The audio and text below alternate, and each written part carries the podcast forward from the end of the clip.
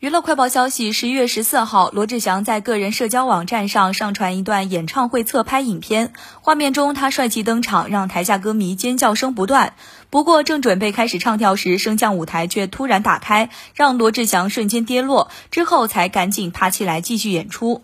此外，罗志祥表示，再看此次影片，真的觉得好险，我手有撑住，工作人员也很快的把升降升起来了，不然真的就完了。而经纪人当下透露，他的脚已经肿。肿起来了，必须吃止痛药。